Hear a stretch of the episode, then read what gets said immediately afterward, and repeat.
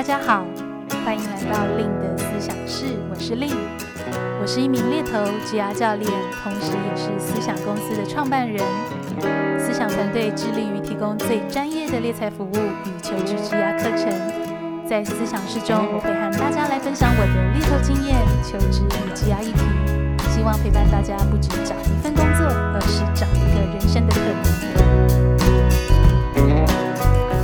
Hello，大家好，我是 Lynne，欢迎大家来到今天令的思想室。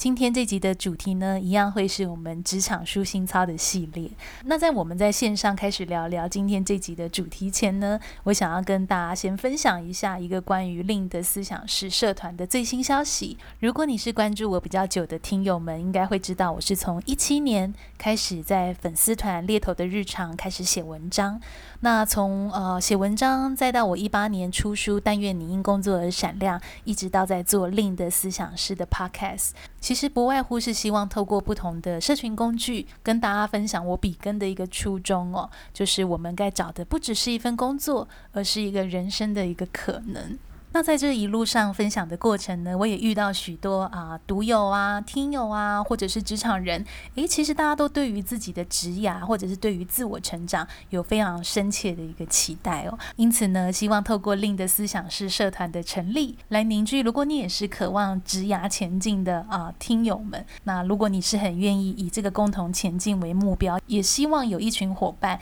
可以 push 着你，诶，去做这样的一个自我实践跟行动的话，那我会。非常欢迎你可以加入令的思想室，因为这个社团，我希望我们都是可以成为彼此在职涯路上前进的啊、一个好伙伴，一起来实践各自的可能性。那我也预计在二零二一年呢，会针对令的思想室社团有一些不一样的一个呃线上私密活动的一些规划，所以非常鼓励大家在今天这集 Podcast 后，可以去加入我们的一个呃社团，送出你的一个社团申请。好喽，那在跟大家分享这个社团的好消息后呢，我想又要回到我们今天 Lynne 的思想是啊，职场舒心操系列的一个第二主题喽。那我记得我们在上一个主题，其实我们是聊到了如何去认识自己的压力。那今天这集的主题呢，我想要在线上和大家来聊一聊。诶，起床就感觉到压力吗？哦，不晓得大家有没有曾经有过这样的感觉，或者是你现在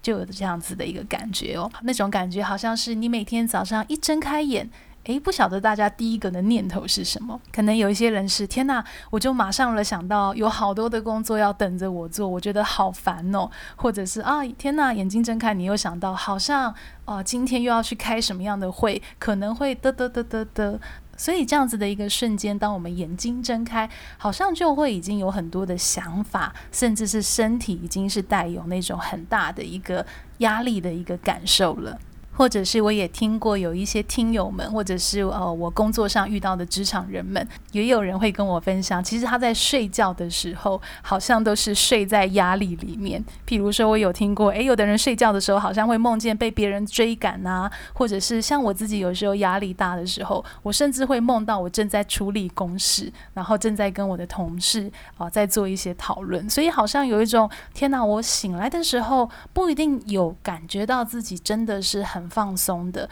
哦，甚至是说好像是很充饱电，反而是眼睛睁开，应该要期待全新的一天哦。但是那些想法，甚至是身体的那个压力感受，有可能就在我们睁开眼的那瞬间，好像就是有一种瞬间被启动的啊、这样子的一个感受。有时候呢，这样子一睁开眼就感觉到压力，就是你其实还没有到上班，或者是开始与人互动，这样子的一个对于压力的一个感觉哦，可能是会困扰在我们的一个日常生活的。像有时候不晓得听友们有没有过那种心情，好像是哦，就是带着一个毛毛躁躁的呃心情，可能就踏入办公室了。那可能你就会开始对于办公室有谁跟你说什么啦，或者是遇到什么事，甚至在买早餐的时候，感觉到有一些可能叫不耐烦吗，或者是不安。或者是一直觉得啊好紧凑哦，或者是充满挑战。那到底我们应该要如何去啊、更好的去面对，在我们感到压力之前就感觉到压力的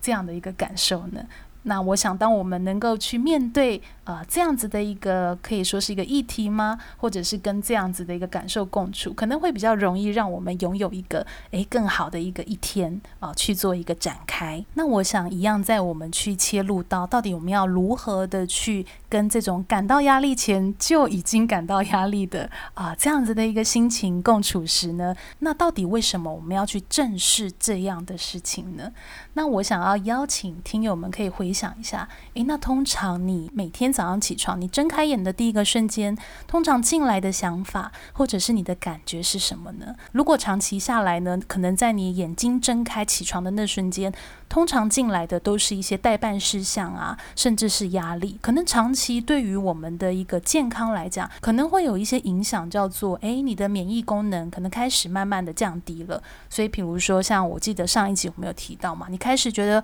哦，好像你很常感冒啦，或者是过敏啊，或者是你的体重增加了哦，也有可能有的人是急速的减轻，还有常常可能你在睡觉的时候也是处在压力下，会导致你醒来的那时候，你常常会感觉到偏头痛，这样子长期的过程呢、就有可能最终你会导致像是诶慢性失眠。啊、这样子的一个习惯，像我自己也花非常多的时间在与这样子的一个压力去做共处的练习，那就让我想到，我记得我曾经在啊、觉察自己的压力的时候，我就发现到，虽然我每天晚上真的都蛮早开始，就是诶就寝去做一些准备，然后我的人也真的是躺在床上，然后睡着，但是我后来的发现就是说，诶，我其实躺在床上，我其实真的是没有真正躺着的。哦，这听起来好像有点悬，但是我的意思是，可能我即使是躺在床上的状态，我的身体是没有办法放松的。我的身体其实好像还是那种肾上腺素，它其实是一个很急速、很活跃的一个状态。那我想，这其实可能跟我睡前，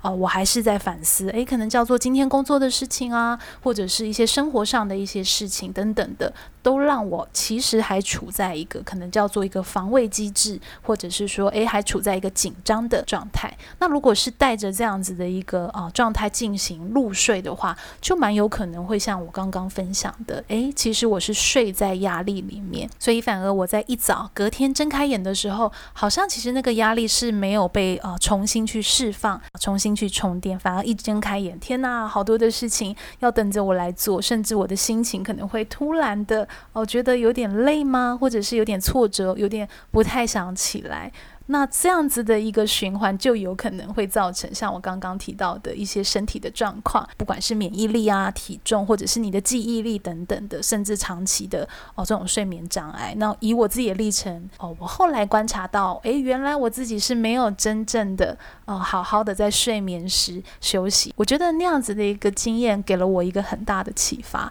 也让我开始能够去比较理解哦，如果当我的身体出现什么状况，有没有可能要特别注意到。某某一些事情，那对于睡醒啊，你就马上感觉到这股压力，我们到底可以如何去怎么样的去面对，或者是做哪些练习呢？那我想要跟大家分享两个是我自己会啊练习的一些方法。那第一个呢，我认为观察自己如何开始新的一天啊是非常重要的。那这个观察呢，对于你要如何用什么样的状态进入到新的一天，它其实是会非常紧密的去影响到你接下来二十四小时的啊一个呈现哦。这样讲好像会有点抽象，我。打个比方，比如说今天你早上一睁开眼，其实你已经很快在运作一些可能叫代办事项，甚至是诶有一些很烦，觉得啊、哦、好累、好辛苦等等的一些情绪。那还记得我在上一集有跟大家分享那个九十秒的练习吗？其实正常的情绪，它在九十秒后，它应该是要逐渐消退的。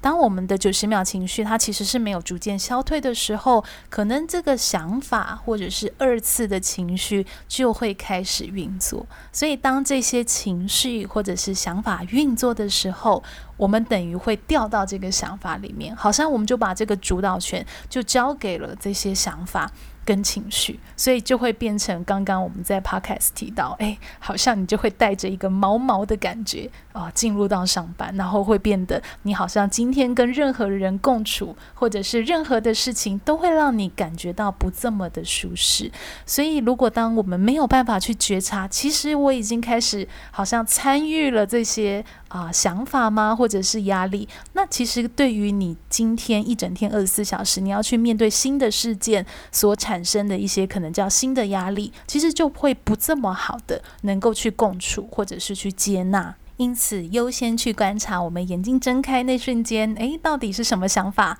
呃，跑了出来，会是非常重要的。那我也会非常能够去鼓励说，诶，如果当你发现是这样子，非常有压力，或者是呃比较紧张的情绪，可能也要提醒自己，诶，可不可以用不同的想法？开始新的一天，可能就是刻意要让自己，诶，先不要那么参与在这种你一开始眼睛睁开就直接好像混在这些想法里了。有没有可能给自己一些比较可能叫积极吗？或者是给自己一些比较呃快乐的一些想法吗？或者是一些期待？用这样的一个方式去参与，可能比较有助于我们去展开呃新的一天，才不会让我们可能在去上班的过程，连坐捷运都觉得啊，坐在我旁边的人觉得有点不。顺眼，觉得好像又是那种毛毛的一个感觉。那第二个方法呢，我会非常鼓励大家每天早上起来，可以先给自己两分钟的时间。那两分钟有可能叫做你去冲泡咖啡后，你在等咖啡哦的那两分钟，你就是和自己待在一起一下子。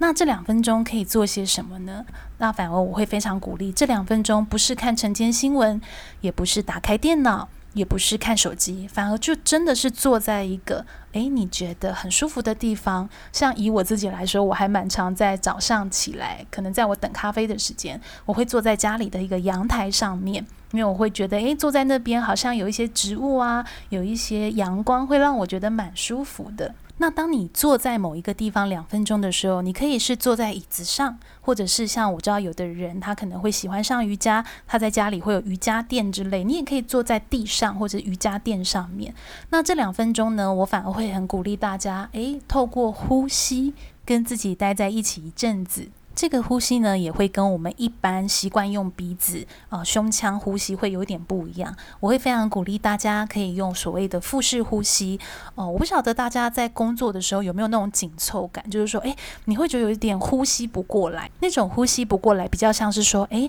你需要很用力的吸空气。哦，有点像是你的这个呼吸比较容易是卡在脖子啊，跟锁骨，甚至你的胸腔要很用力的吸气。我不晓得大家有没有曾经有这样的感觉，或者是其实你就是习惯用这样的一个呼吸方式。那我想这个其实是非常正常的，是我们每个人常常会无意识习惯的一个呼吸方式。那开始学习用腹式呼吸，我认为的好处是，这个空气比较容易是从你的胸腔流到你的呃肚子的这个部分，所以你会感觉好像诶，自己是比较容易吸到空气的，甚至是会觉得身体好像是比较有能量，或者是比较有活力，不会觉得好像连呼吸都卡卡的，吸不太到空气。所以在这两分钟呢，诶，不管你是坐在哪里，坐在一个垫子，坐在一个椅子，开始你可以坐着，然后去感受一下哦，你现在的呼吸到底是胸腔呼吸呢，还是你的腹部是有呼吸的？我会邀请你可以拿出你的右手，然后把你的右手呢放在你的一个啊、腹部上方哦，这个腹部上方可能就是你就是轻松的放在你的肚脐上方，去感受一下你的肚子。啊的这个部分，那在呼吸的时候呢，你也可以感觉一下，当我们用腹式呼吸啊，其实呃腹部的这个起伏应该是会比你的胸腔，就是锁骨下方、呃、胸腔的这一处的起伏来得要更大，甚至是你的锁骨这块肩膀这个部分，应该不是要有很大的呃一个起伏，它可能是呈现在一个相较稳定的这个部分。所以在你开始去做所谓的腹式呼吸啊，你可以感受一下，就是透过你的手。因为你的手可以把这个觉察力是，诶，更能感觉到你的肚子，那感觉一下你的肚子的起伏跟肩膀、胸腔这块的一个起伏，它是不是有一个很大的落差？那像我自己刚开始练习，我就发现，天呐，我完全没有办法去感觉哦，到底什么是腹式呼吸，就是我的肚子到底是应该要怎么样的起伏？因为像我以前的习惯，常常已经是太习惯用胸腔呼吸了，所以甚至是有时候常常会有一种啊气喘不过来。甚至要很用力的一个呼吸的状态。因此呢，当你可以开始稳定自己，诶，开始把专注力流到胸腔的下方，再到腹部的这边。当你的这个腹部开始能够去充满更多的空气，其实你会发现，诶，好像瞬间你会觉得自己比较是在啊现在，然后也会觉得好像自己会比较有活力，也比较有能量。透过这样的一个呼吸方式。那如果你还没有这么习惯这样的一个呼吸方式啊，你可以在做这个练习的时候，特别去观察一下，像刚刚提到肩膀的起伏。比如说，如果你是习惯用胸腔呼吸，你会发现你的肩膀那个上下的起伏其实是很大的。那这个其实就跟我们刚刚提到，因为我们其实是惯用胸腔，所以必须要很用力的把我们的空气是从这个脖子继续往下灌。所以你的肩膀在这个时候它是比较紧绷的，它是比较有这个高低的，呃，随着你的呼吸有这样子的一个落差感。当我们可以开始把这个习惯改成是用所谓的腹式呼吸，就是用肚子的啊、呃、这一块的部分，其实应该你的肩膀它照理来说应该不会是有这么大的起伏，甚至是它是稍微有一点恒定不动的这样子的感觉，那是真的可以去充饱你在。肚脐上方这一块呃肚子的一个地方，所以在过年期间呢、我还蛮鼓励大家可以给自己养成一个这样新的习惯，就诶一早起来试试看，给自己两分钟的时间和自己待在一起一阵子。那这两分钟呢，将你的注意力转移到所谓的一个腹式呼吸。那如果你是可以超过两分钟的人，我也会非常鼓励你可以慢慢的诶增加一些分钟数，比如说从两分钟再到三分钟。再到四分钟，那我想重要的不是时间长短，重要的是你能不能在今天一整天给自己一个空间，是真的只有自己，而且是透过改变自己的呼吸方式，重新让自己有一个啊、新的有点像充电的啊、这样的一个方式进来。我也会非常鼓励大家，也可以在这两分钟观察一下自己。啊、的呼吸，以及诶，你今天做了这两分钟，对于你当天接下来的二十四小时，有没有不一样的这种心态变化的程度？哦、如果你愿意分享的话，我会很希望在另的思想式的社团可以看到大家练习的啊、这样子的一个新的发现或者是感触。那分享完以上两个啊、方法，我其实刚刚又想到了一件事情是，还记得我们上一集有谈到那个九十秒嘛？那个情绪的呃一个褪去。那有时候我们睁开眼，有时候想到的那件事情，或是这个情绪，也有可能是延续了昨天。哦，其实没有褪去的那些情绪，因此去观察有没有任何是从昨天遗留下来的，呃，可能叫事件吗？经验、压力或者是情绪，也会有助于我们更辨认我们要用什么样的一个啊、态度或者是一个状态去参与到今天啊、展开的啊、所有的一些生活的经验。那如果过年呢，诶，有一些听友们可能因为疫情的关系，你并没有特别规划去哪里走走的话，我也会非常鼓励你可以去运运运动哦。因为我不晓得大家小时候有没有从国小，我们不是就会做一些所谓体适能的这种可能叫做呃早操吗之类的。其实体适能就是在描述一个我们身体能面对承受压力的呃一个能力。那我想保持一个运动的习惯，也能够去逐步的扩展我们去面对承受压力的呃一个能力的上升。那总结我们今天在谈起床就感到压力啊、的这样子的一个议题，也许透过两分钟的一个腹式呼吸，在一早的时刻。诶，陪自己一下子，给自己一些空间，重新去做一个设定，以及每天一睁开眼，诶，记得去观察一下，一睁开眼的那瞬间是什么样的想法跟情绪进来，并且透过过年，如果真的有一些些的时间，